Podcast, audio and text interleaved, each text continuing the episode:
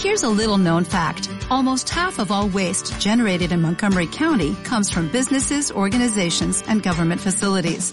Reducing the amount of waste in your workplace will have a positive impact on our environment.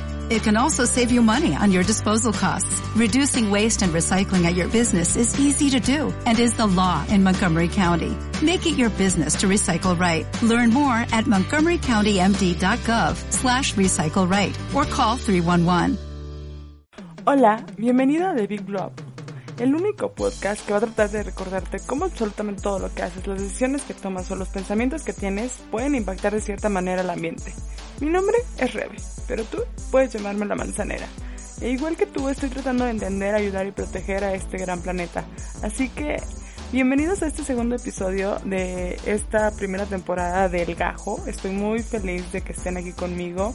Eh, les tengo que confesar que este episodio ya lo habíamos grabado, ya había estado grabado, pero por cuestiones de que mm, tuve, tuve, algunos problemas para subirlo, decidí de nuevo volverlo a grabar y decidí darle un cambio muy bonito. Y vamos a hablar sobre algo que está pasando. En el episodio de Big Blue Apple hablamos sobre cuestiones de noticias del ambiente y el coronavirus. Eh, aquí vamos a hablar un poquito de la paciencia.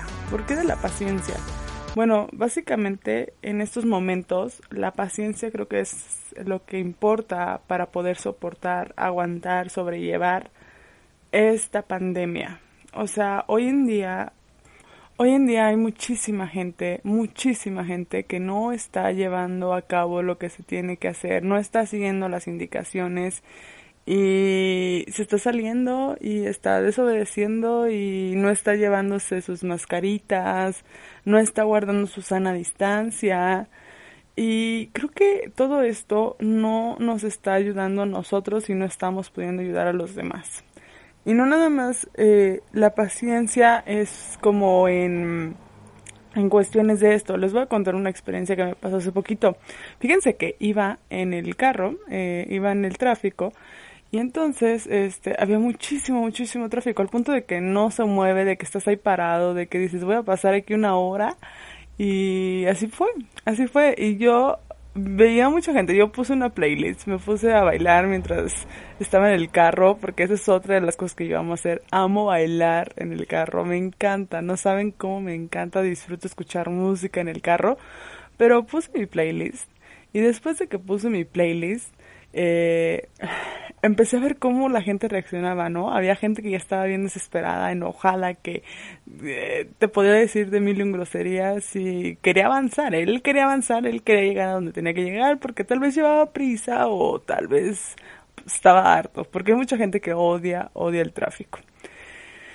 Entonces, uh, creo que eh, en ese momento yo dije, pues hay que ser pacientes, porque para que todos podamos salir de, podamos salir de algo, perdón, podamos salir de algo, eh, necesitamos ser pacientes, necesitamos ser muy pacientes. Y mucha gente, y más en este país como México, mucha gente es, no es paciente, no, no aguanta tantito, no, eh, estaba también viendo en la mañana que el gobernador de Nueva York les estaba diciendo a los jóvenes porque se ha alzado de nuevo, tienen una segunda ola de coronavirus, pero en jóvenes, en jóvenes había avanzado este cuatro de 9, 9%, 13.8%, cuatro unidades. Entonces, eh, él estaba muy preocupado porque él decía, es que yo entiendo que ustedes quieren salir, yo entiendo que ustedes quieren irse a, otros lugares, yo entiendo que quieren manifestarse, yo, yo entiendo todo,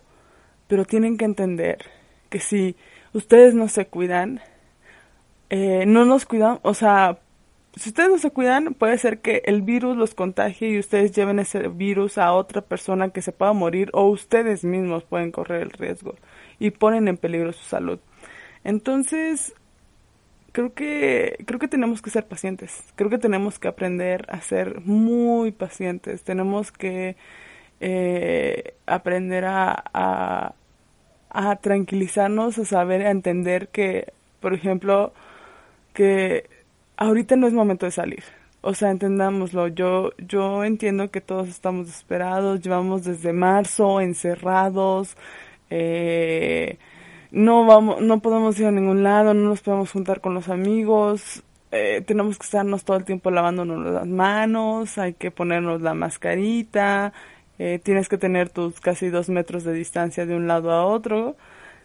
Yo entiendo, yo entiendo que estamos desesperados, que queremos salir, que tenemos mil y un cosas allá, hay mucha gente que perdió su trabajo, hay mucha gente que, pues que necesita socializar, hay gente que está sola, hay gente que, que no puede estar, que no puede estar sola y se siente deprimida. Yo lo entiendo, yo lo, lo entiendo, pero también entiendan que si nosotros no hacemos algo con respecto a esta situación que estamos viviendo, eh, y si no tomamos la responsabilidad, porque hay que ser responsables de todas nuestras acciones y hay mucha gente que no es responsable de sus acciones. Eso también pasa. Creo que eso yo estoy viendo mucho en la población mexicana de que hay mucha irresponsabilidad, hay mucho de, ay, no, ¿sabes qué? Pues que se cuiden aquellos. Yo no me puedo cuidar porque tengo que hacer mil cosas, ¿no? Y no, no, la responsabilidad aquí es de todos. Todos estamos en este mismo barco, todos estamos pasando por lo mismo, tenemos que ayudarnos y la única manera de, de, salir de esto y salir pronto es bajo la situación de que te quedes en tu casa eh, y estés haciendo todo lo que tú puedas hacer desde tu casa. Uh, pero, pero hoy en día, pues no, o sea, eso no, no, no funcionó. También yo creo que creo que es parte porque tampoco, como les digo, no somos responsables y tampoco somos congruentes, porque hay otro sector de la población mexicana que te dice quédate en tu casa, quédate en tu casa, pero ya anda afuera. Y es como, por ejemplo, ahorita me da mucha risa porque yo seguía a una persona eh, muy, muy importante eh, en, aquí en México y esta persona te decía quédate en tu casa, quédate en tu casa y utilizaba todas sus redes sociales, todos los medios que ya podía, todos los canales que podía para decirte que te quedaras en tu casa, que eras responsable.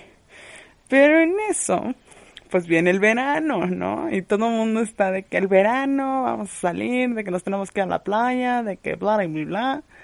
Y esta persona sube en sus redes sociales que anda en la playa Ay, amigos, me dio mucha tristeza. O sea, yo dije, qué mal, bro. Qué mal que estés haciendo eso. Qué mal, porque ahorita hay muchos estados, por ejemplo, como mi estado que estamos en, en semáforo rojo y algunos están en naranja tirándole a rojo, o sea, tenemos que cuidarnos todos, tenemos que ser responsables, tenemos que aguantar. Yo sé que el calor está horrible, yo sé que es verano y tienes que salir porque, pues, las fotos en Instagram. Pero, ¿qué vas a presumir? Pero en serio, en serio, en serio, quédense en su casa, o sea, les juro que no les va a pasar nada. O sea, tienes tantas cosas que puedes hacer en tu casa, además de que tienes tantas cosas que puedes hacer en tu casa, podrás tener un tiempo después para irte de vacaciones. Hay que ser pacientes, hay que aguantar, hay que entender que en estos momentos no son los momentos correctos y les juro que si ustedes aplican la paciencia no nada más en esta situación en la que estamos viviendo, sino en otras situaciones, les va a cambiar la vida, van a poder verla de manera diferente, van a poder decir, ¿sabes qué? Ahorita no es el momento. Ahorita no es el momento, ahorita yo tengo que estar en mi casa, tengo que estar cuidándome de mí y cuidándome de los demás. Y, y tengo que ser paciente. Y no nada más tengo que ser paciente en eso. O sea, tengo que ser paciente al esperar resultados, tengo que ser paciente al querer ver cambios, tengo que ser paciente en todo lo que yo haga. Creo que si la naturaleza algo que nos enseña es a ser pacientes. Eh, la naturaleza no cambia las cosas de un día al otro. La naturaleza no se vuelve a eh, a, volver a, usar, voy a usar la palabra reconstruir, pero no es, no es la palabra correcta, pero no se, no vuelve a, regresar a su mismo eh, estado de un día a otro. Toma tiempo. Y, y, creo que eso todos lo, lo, entendemos, ¿no? O sea, el árbol no, cuando tú lo siembras, no, al día siguiente ya es un arbolote, no. No crece así, es, paciencia, hay que ser pacientes, hay que disfrutar el camino, hay que entender el camino, por qué es importante el camino. Simplemente te va a cambiar, te va a dar otra perspectiva, te va a enseñar. tal vez en algún momento te va a doler, pero pero es necesario, es necesario tomar un tiempo, esperar un tiempo y ser pacientes. Ser pacientes es lo más importante. Les voy a contar una anécdota aquí con que me pasó a mí. Ok, básicamente, este, yo estuve dos años de mi vida eh, bajo una lesión que normalmente no, yo diría que le pasa al 10% de la población, entre el 10 y el 5% de la población mundial. Fíjense, o sea, es algo medio, pues no es muy normal. Eh, yo tengo hiperlexia. ¿Qué significa? Soy hiperlexa. Que mis ligamentos tienden a doblarse un poquito más, ¿no? O sea, yo me puedo doblar un poquito más de lo que se puede doblar una persona común y corriente. Y entonces, este hiperlexa o hiperlaxa, creo que es una de esos dos eh, términos, pero sé lo que básicamente me puedo doblar más que todos los demás, eso es. Entonces, em, yo corría y a mí me gustaba mucho correr porque pues desde chiquita se me ha inculcado esa disciplina. Entonces, eh, pues al tener esta al ser hiperlaxa tuve eh, inestabilidad en los tobillos, porque mis tobillos nunca tuvieron la fuerza necesaria como para aguantarme los ligamentos. Básicamente se me doblaba cada rato y siempre estaba lastimada y era algo común, cotidiano en mi vida. Pero yo no entendía, no había explicación, sino que hasta hace dos años, básicamente, eh, se me rompieron los ligamentos.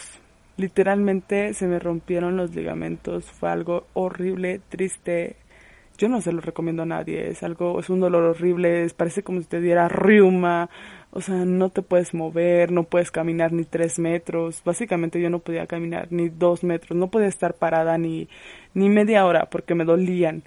Entonces fui con diferentes ortopedistas, entre uno de ellos llegué a unas manos que, Dios mío, el doctor Medina, si me está escuchando, él literalmente yo le debo mucho, yo siempre digo que él me salvó la vida, eh, porque eh, usamos, estuve, estuve en, en, terapia por mucho tiempo, por casi, yo diría casi dos años. Y estuvimos haciendo diferentes tratamientos, estuve bajo diferentes cuestiones, medicamentos, y, y había momentos en mi vida en que yo estaba desesperada. Al principio estaba muy desesperada porque uno quiere ver los cambios así, ¿no? Y más nosotros que somos una generación que queremos todo así. Rápido, rápido, rápido, rápido. Ya dámelo, dámelo, ya. ¿Cómo lo consigo? Ahorita. ¿Cómo lo saco? Ahorita. Y no. Eh, con este proceso yo entendí que tenía que ser paciente que tenía que ser constante, que tenía que ser disciplinada, que tenía que ser paciente. Pero lo más importante, paciencia, amigos, paciencia. Y después de dos años, eh, hoy en día puedo correr, puedo no correr como antes, pero puedo correr, puedo mover. No me duelen mis pies. Básicamente puedo caminar y no saben, no saben la alegría y el gozo que siento yo hoy en día de decir esto y de decir, sabes que hoy no busco eh, un resultado inmediato. Busco algo que sea duradero y, y que realmente sea efectivo. Y entonces eh, yo aprendí con esto que la paciencia es la clave para todo, para todo en la vida. Uno tiene que ser paciente y eso es algo que a nosotros no nos enseñan, y más como les digo que somos una generación la cual se nos ha enseñado que todo tiene que ser rápido, ¿no? Desde, yo creo que desde más o menos desde la generación de mi papá, somos una generación, desde la generación de mi papá se viene hablando sobre esto, ¿no? De que tiene que ser rápido, rápido, rápido, rápido, rápido, rápido.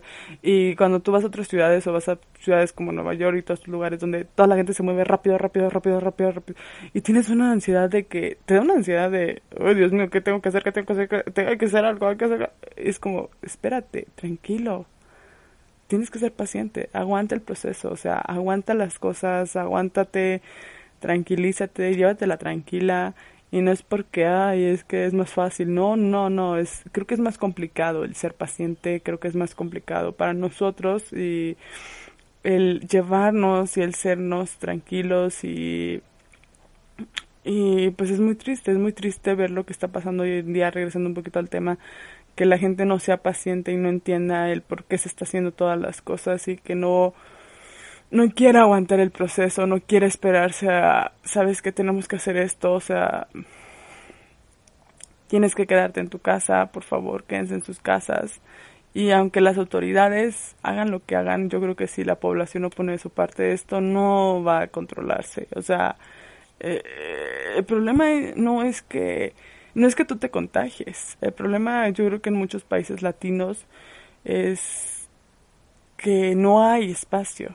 No hay, no hay espacio, no hay tantos hospitales, no hay tantas camas, no hay tantos doctores, no se tiene el dinero necesario para comprar una cierta cantidad de medicamentos porque es tanta la población. O sea, hablando solamente en México, tenemos tanta población que no tiene ni siquiera luz, que nada más come una vez al día. Entonces, que y que hay gente, hay población que ni siquiera habla español. Ahora imagínense que se contagian estas personas de coronavirus. ¿Cómo le van a hacer, amigos? O sea, en serio, pónganse a pensar esto, manzaneros. ¿Cómo le van a hacer a alguien que vive en la sierra de Oaxaca, por ejemplo? Estoy poniendo un ejemplo muy absurdo, tal vez si hay sierra en Oaxaca, tal vez no hay sierra en Oaxaca, pero pongámonos alguien que habla una lengua indígena, que no habla español al 100% y que se enferma de coronavirus. ¿Cómo le va a hacer? O sea, o gente, por ejemplo, estaba viendo una noticia de que había gente eh, en el Amazonas, porque todo esto porque Greta Thunberg, Thunberg, bueno, la niña Greta, para no pronunciar mal el apellido, eh, acaba de donar eh, 100 mil euros eh, a, una asociación que está protegiendo a las comunidades indígenas del Amazonas. Y, y la verdad, sí, me puse, me puse a pensar y dije, tiene toda la razón. O sea, estas personas que no hablan el idioma que normalmente se habla, en sus países y que hablan una lengua diferente, que se enferman de coronavirus, ¿qué van a hacer?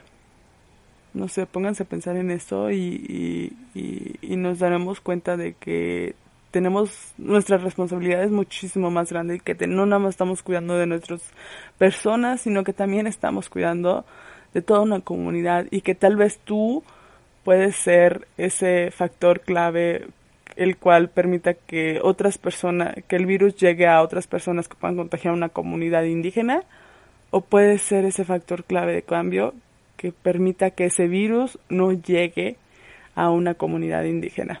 Solamente ponte a pensar eso y, y vas a ver la responsabilidad y que tú tienes, que, que el, el papel que tú juegas en esta pandemia es muy grande, es mucho, mucho más grande de lo que tú piensas y es muy importante el que te cuides, el que te quedes en tu casa, el que atiendas las indicaciones según sea tu país.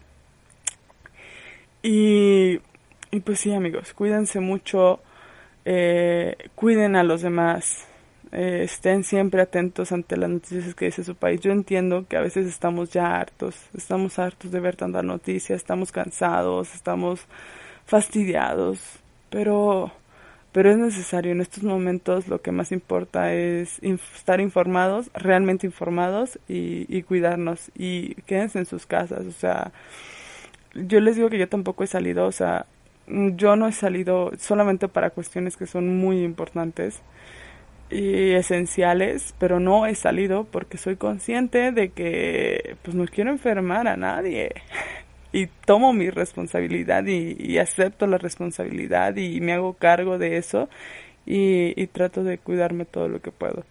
Y así cuido no nada más a mi persona, sino a toda mi familia y a mi comunidad. Así que, bueno, espero les haya gustado muchísimo, muchísimo este episodio. Eh, nos vemos muy pronto, pequeños manzaneros, trabajadores y pacientes.